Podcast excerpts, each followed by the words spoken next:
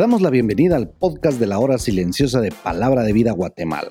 Es una gran bendición para nosotros poder compartir la palabra de Dios contigo. Te animamos a que puedas escudriñar el pasaje del día de hoy y descubras los desafíos que Dios tiene para ti.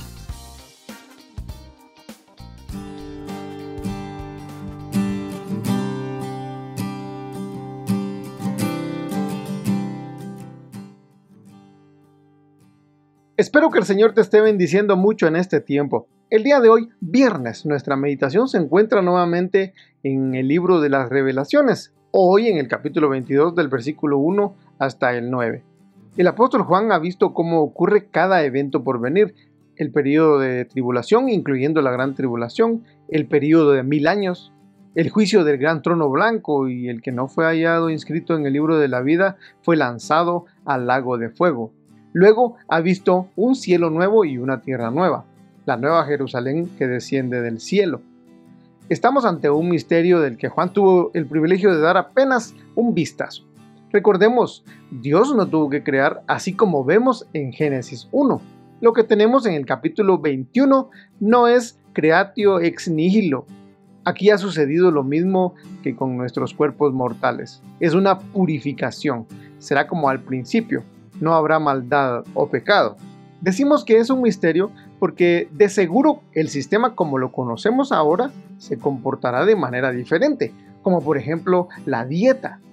No se haya un mar, eh, no habrá dolor, no habrá tristeza, no habrá muerte, no habrá necesidad de algún objeto para que podamos tener luz. Bueno, no habrá noche. Realmente es un misterio. Luego me mostró quién, el ángel, le mostró un río de agua de vida, resplandeciente como el cristal que salía del trono de Dios y del Cordero. Recientemente hablábamos con algunos compañeros de ministerio acerca de la visión de Juan y decíamos que una manera de apreciar estos pasajes es pensar en el huerto de Edén, antes de ser destituidos de la gloria de Dios. En Edén había la posibilidad de que el hombre se corrompiera con la maldad por su propia decisión. Pero aquí está la imposibilidad de corromperse, pues no hay manera de que el mal entre en esto que es nuevo y purificado. En el Edén de Génesis 2 teníamos un río que regaba el jardín y se dividía en cuatro ríos. En la nueva tierra tenemos el río limpio con el agua de vida. Hacemos la referencia a Cristo, que dijo en Juan 4, el que beba del agua que yo le daré no tendrá sed jamás. El río que Juan ve viene directamente del trono de Dios y el Cordero, así como Cristo vino del Padre a darnos vida eterna. El río fluye por el centro de la calle principal de la ciudad y a uno y al otro lado del río estaba el árbol de vida que produce 12 frutos, uno por cada mes. El libro del profeta Ezequiel en el capítulo 47 nos presenta una visión diciendo que hay un río y en el versículo 12 completa la descripción. Crecen toda clase de árboles frutales, al igual que en el Apocalipsis. Dice que sus hojas no se marchitarán y siempre darán frutos, y estos frutos serán de alimento y sus hojas serán medicinales. Versículo 3 y no habrá más maldición. Ya dijimos que no habrá posibilidad de pecado, pues el hombre ya no estará a prueba como en Génesis. Aquí hay un árbol de vida también, pero no habrá árbol del conocimiento del bien y del mal, pues no habrá más maldición.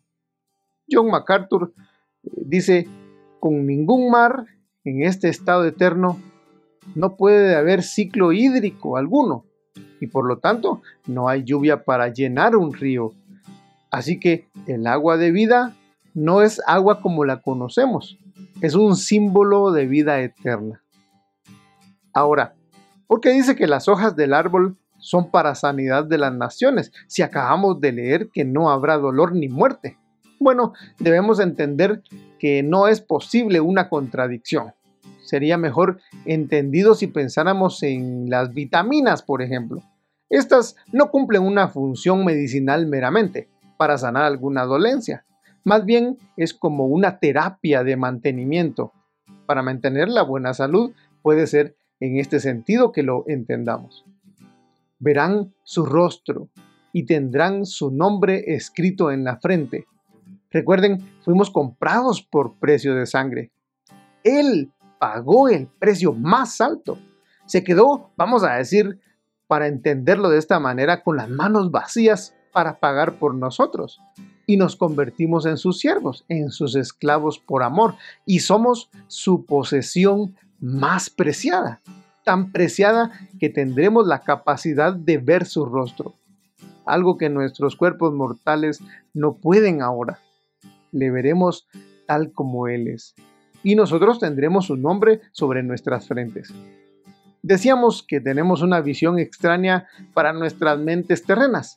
No habrá más noche y no tienen necesidad de luz de una lámpara del sol, porque Dios, el Señor, los iluminará y reinará por los siglos de los siglos.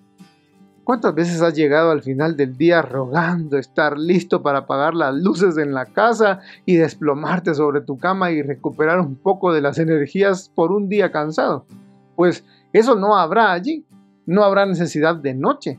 No te cansarás, no te fatigarás. Será como antes de la caída del hombre. Adán trabajaba en el huerto del Edén y no había problema con ello, no se fatigaba.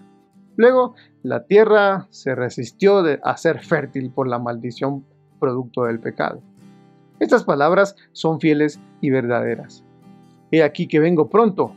Bienaventurado el que guarda las palabras de la profecía de este libro. Ahora tú vívelo. ¿Cuándo fue la última vez que predicaste el Evangelio a una persona?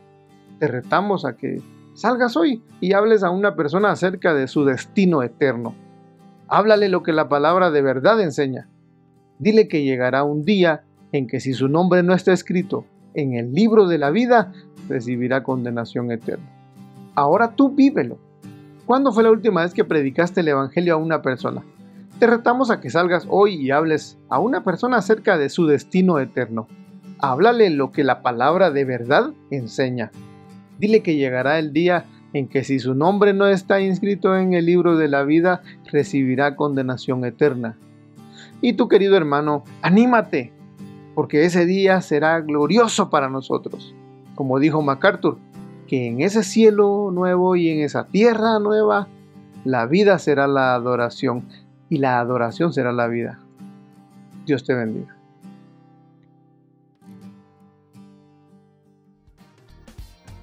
Queremos animarte a que puedas compartir este podcast con tus amigos y así poder crecer juntos en el conocimiento de la palabra de Dios.